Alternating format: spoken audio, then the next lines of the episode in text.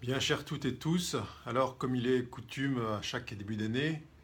euh, de se souhaiter mutuellement une bonne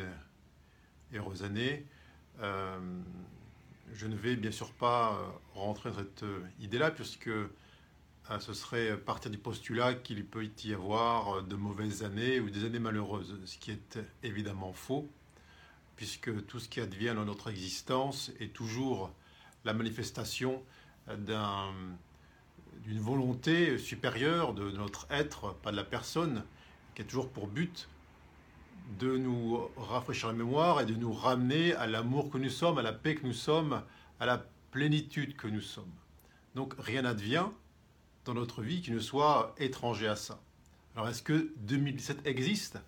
ou n'est-ce pas plutôt une suite ininterrompue d'instants présents au cœur desquels eh bien, il nous est proposé, demandé là, euh, d'être le plus proche de notre version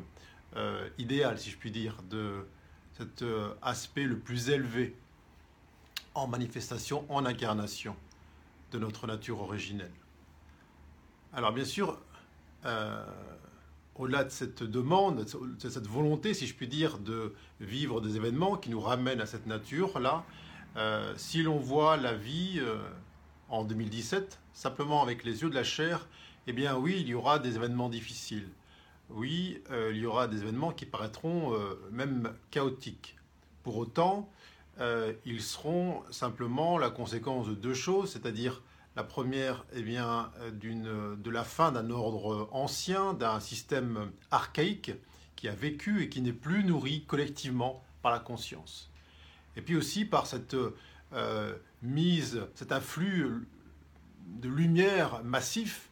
qui eh ben, met en surbrillance euh, eh bien, la résistance collective, qui met en, relief euh, l'ignorance à laquelle une partie de cette humanité euh, veut s'accrocher, qui mettra aussi en, exergue eh l'inconscience dans laquelle peuvent perdurer certaines et certains voulant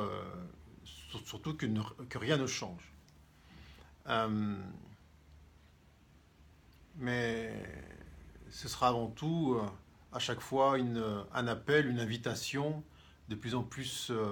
euh, insistante à ce que chacune, chacun retrouve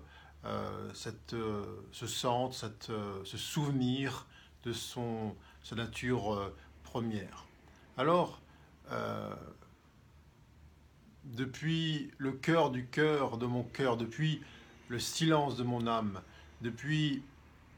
les replis les plus sacrés de mon soi, depuis cet espace éternel et infini au cœur duquel tout est un, cet espace où vous et moi ne sommes qu'un. J'aimais l'intention, j'aimais cette aspiration, j'aimais cette idée germe que chacun retrouve la mémoire de ce qu'il est et n'a jamais cessé d'être.